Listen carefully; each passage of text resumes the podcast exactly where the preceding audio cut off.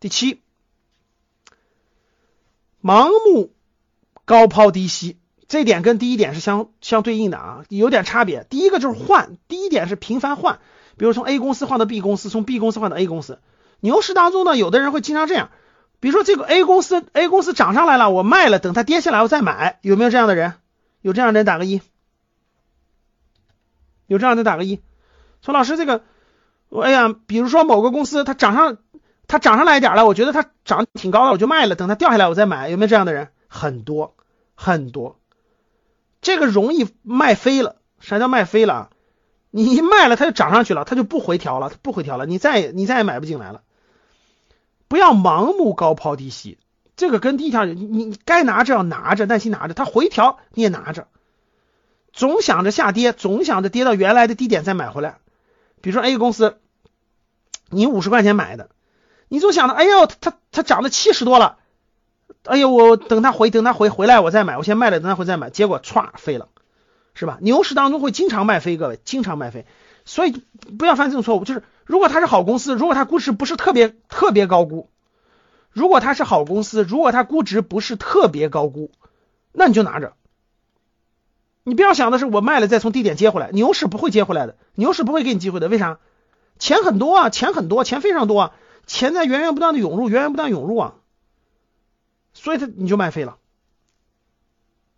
那你就容易卖飞。所以这个不要盲目高抛低吸，你该拿着拿着。除非它涨得特别贵了，那你就买啊。如果没有特别贵，那应该拿着。牛市当中呢，好多公司很多时候是等不到低吸的，就等不等不回来了。它一旦涨上去，它等不回来了，它又等不回来了。所以呢，这个很多人都会卖飞啊，卖飞就会很心疼了。哎呀，我原来的成本是十块钱，现在涨到十五了，你说我买还是不买呢？我买吧，我觉得我吃亏了。我不买吧，它不回来了。大家告诉我，你买还是不买呢？来，给我打个一，认为你买还是不买呢？你十块钱买的，它涨到十五了，那你咋办呢？你十五买还是不买呢？买给我打个一，不买的打个二。牛市各位不能等它回调，宁可拿着。宁可拿着好公司啊，好公司宁可拿着。你看，哎呀，这么多好公司都卖飞了呀。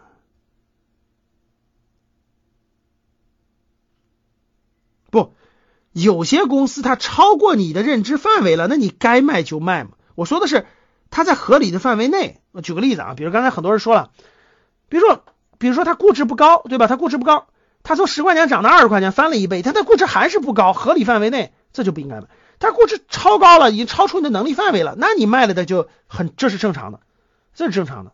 它后面再涨跟你关系不大了。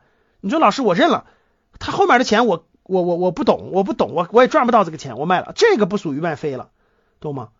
这个不算卖飞了，在你的合理范围内。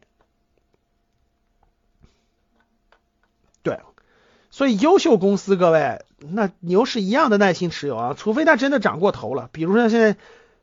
比如说像现在的酱油啊，像现在的白酒啊，这些的离离了谱了，离了谱了，就这个这个这个一百多倍市盈率，然后呢，各位，正式课时候我再给你们讲啊，不是不能买高市盈率的公司，一百倍市盈率公司我照样买，我照样敢买，但是它有前提条件的，你哪怕是负的亏钱的公司，该买都可以买，但是是有前提条件的。你是做平台型公司，你还是做研发型的公司，对吧？你的产品没有任何根本性的改变，就是一个那个破玩意儿。你既没有核心，它的核心就是你的，你你既没有研发或者追上时代的核心技术，你也不是个平台型公司，你也没有任何的爆发性的增量，你根本就支撑不了那么贵的估值。不是说公司亏钱不可以买，不是的；也不是说公司市盈率高就不可以买，也不是的。公司市盈率两百倍的公司照样可以买。但是这这部分内容不是我给大家讲的内容，游学班时候我在讲这种，这属于是这属于是价值投资三阶四阶。这市场上赚钱有很多方法，高级班你能把三阶研究明白，我认为就已经足够了。四阶五阶能不能买亏钱的？我告诉你能，能不能买高市盈率的？能。但是你得明白为啥。你没明白为啥的？什么酱油对吧？你说酱油有什么核心竞争力吗？你说有什么这个？你倒闭了，别人就不喝了吗？你还什么？你没有核心的东西，所以你必须遵照这个规律。你不遵照规律，那就拜拜，对吧？有的公司不怕，你甭管市盈率再高，甭管亏钱都可以买，这是不一样的。今天的节目就到这里吧。如果你想系统学习财商知识，提升自己的理财能力，领取免费学习的课件。请添加班主任，我们下期见。